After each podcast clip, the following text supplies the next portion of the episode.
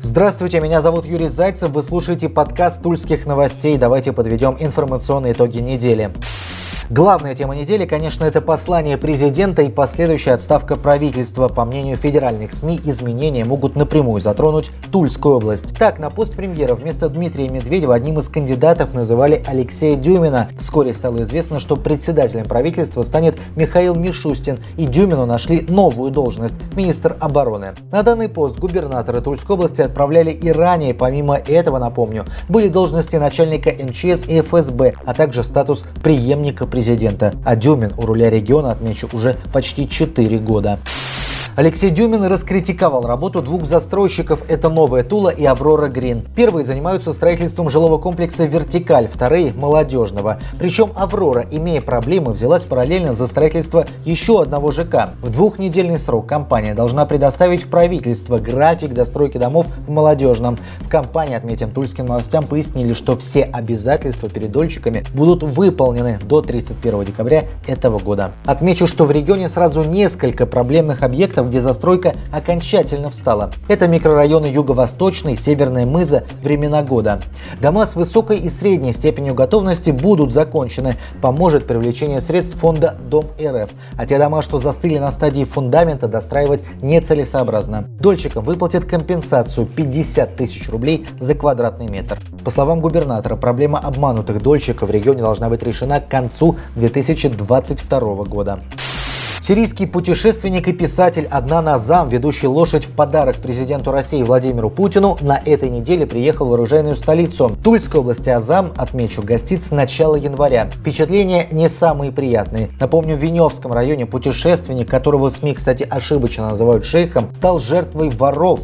Злоумышленники украли у него 4000 долларов, но полицейские преступников оперативно задержали. На задержание причем потребовалось несколько часов, а за это время злоумышленники, удирая, успели проехать более 100 километров. Азам побывал в Тульском Кремле, а также в Ясной Поляне. Сирийский писатель является поклонником творчества Льва Толстого. Тула – предпоследняя точка в путешествии Азама. Впереди только Москва. Удастся ли вручить лошадь лично Путину? Путешественник не уверен. Он заявил, что ему доставляет удовольствие сам процесс. О своих приключениях Азам напишет книгу.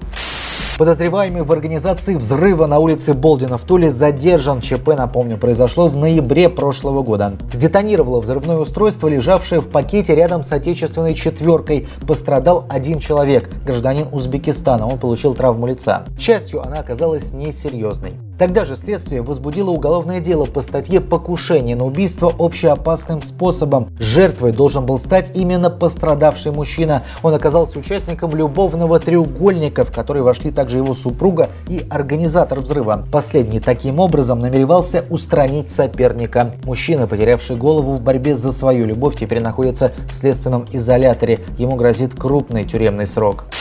267 человек умерли от отравления алкоголем в Тульской области в 2019 году. Такие данные приводит управление Роспотребнадзора. В большинстве случаев под отравлением понимается избыточное употребление спиртного плюс отравление суррогатами. Отмечу, что число летальных исходов снижается. В 2017 году погибло 308 человек, в 2018 – 296. Цифры, повторюсь, официальные. Летальность от употребления метилового спирта в 2019 году составляет 100%. Зарегистрировано зарегистрировано 17 случаев. Чаще всего отравления алкоголем встречаются среди мужчин, более 80% случаев, большинство из них безработные. Напомню также, что за новогодние праздники в Тульской области отравились алкоголем пятеро детей, всего перепили до госпитализации 22 человека. Также 7 человек от переизбытка алкоголя скончались прямо дома.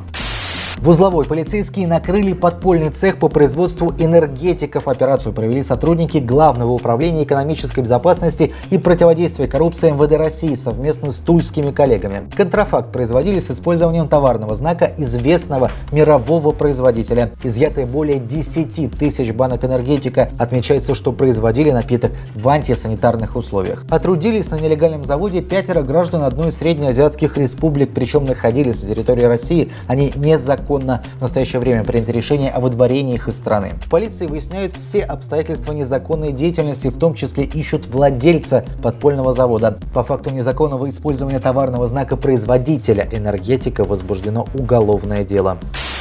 Туле задержали нетрезвого водителя машины скорой помощи. Мужчина вез медиков на вызов и находился, по нашей информации, не просто под шофе, а в состоянии сильнейшего алкогольного опьянения. Как рассказали тульским новостям очевидцы, на автомобиль скорой обратили внимание, когда он несколько раз заглох на светофоре. По нашей информации, ранее водителя уже ловили за пьяной ездой. Соответственно, теперь ему грозит уголовная ответственность. Добавлю, что медики, которые ехали на вызов, были трезвые. Водителя уже уволили на смену, заявили в Минздраве. Он вышел трезвым.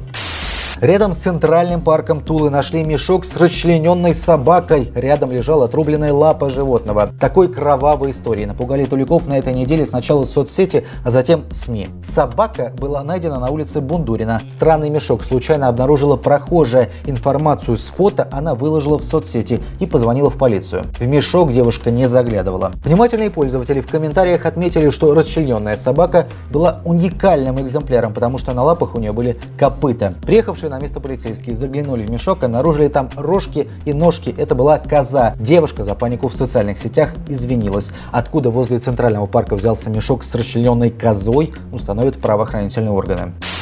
Тульский Арсенал объявил о подписании контрактов с двумя футболистами. Команду пополнили полузащитники из Беларуси Юрий Ковалев и Валерий Громыко. Ковалеву в январе исполнится 27. Он воспитанник футбольного класса Минского Суворовского училища. Играл за Солигорский «Шахтер». Футболист национальной сборной Беларуси, двукратный серебряный и трехкратный бронзовый призер чемпионата Беларуси, обладатель Кубка страны. За свою сборную провел 16 матчей, забил один гол ворота Сан-Марино. Арсенал – первый клуб Ковалева за пределами родной страны страны. Валерию Громыко также в январе исполнится 23. Воспитанник футбольного клуба «Минск» играл за эту команду, а также Солигорский «Шахтер». Привлекался в молодежную и национальные сборные Беларуси. За главную сборную провел один матч. Вышел в основном составе против сборной Германии в отборочном турнире чемпионата Европы. Заменен был на 57-й минуте. Громыко взял себе в арсенале 18 номер, Ковалев 15 -й. Оба уже проходят с командой первый сбор в Турции.